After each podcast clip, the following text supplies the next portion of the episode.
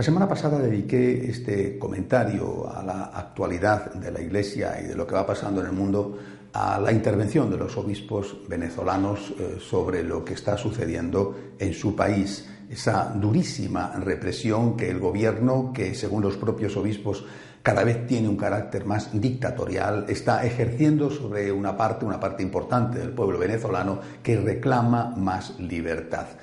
Eh, esta semana quiero seguir sobre ese tema, primero porque mi preocupación, como la de muchos, sobre lo que pasa en Venezuela es muy grande. Tengo mucha gente muy querida allí que está sufriendo realmente las consecuencias, incluso alguno ha sido detenido eh, por, por, las fuerzas del régimen. Pero también porque se ha producido una novedad esta semana, se ha oficializado, se ha hecho oficial la petición del gobierno y de la oposición venezolana al Vaticano para que se convierta en mediador del diálogo entre ambos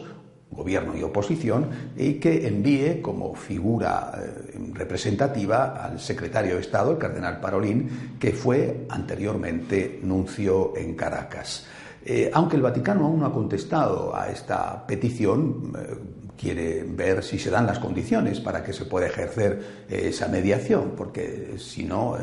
lo que haría el Vaticano sería poner su prestigio al servicio de algo inútil o al servicio quizá de la propaganda del, del régimen, es decir, de la propaganda del gobierno. El Vaticano está con mucha prudencia, esperando a ver cuáles son esas condiciones, pero sí el Papa Francisco ha enviado una importantísima carta al, pueblo venezolano diciendo con toda claridad que eh, si no hay diálogo, si no hay un esfuerzo de todos por salir adelante, por olvidar las heridas del pasado, eh, la situación no podrá solucionarse y irá degenerando cada vez más. El Papa llega incluso a pedir un, esfuerzo de generosidad heroica, dice el Papa, a la hora de perdonar. Y es que efectivamente, cuando ha habido sangre, todos los muertos, los heridos,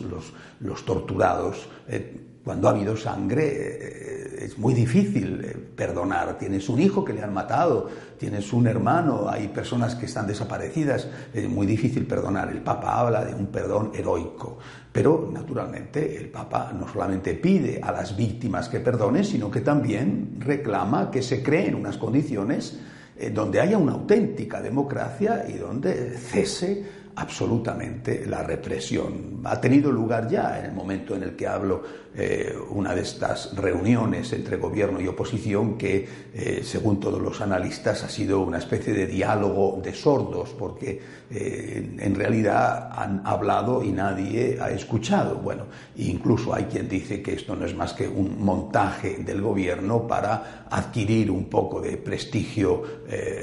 internacional, hacer ver que hacen cuando en realidad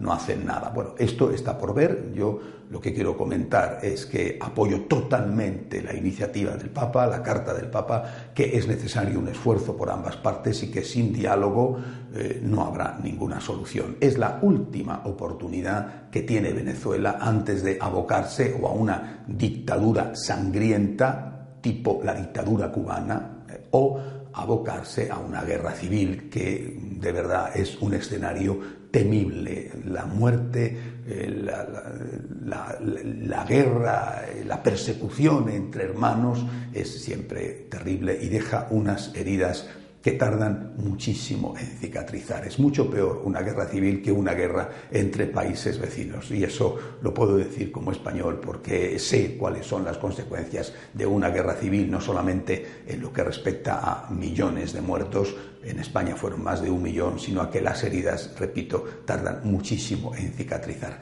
Hay que rezar por Venezuela Venezuela tiene su última oportunidad de encontrar una salida dialogada hacia la convivencia, hacia la paz, hacia la libertad y hacia el progreso.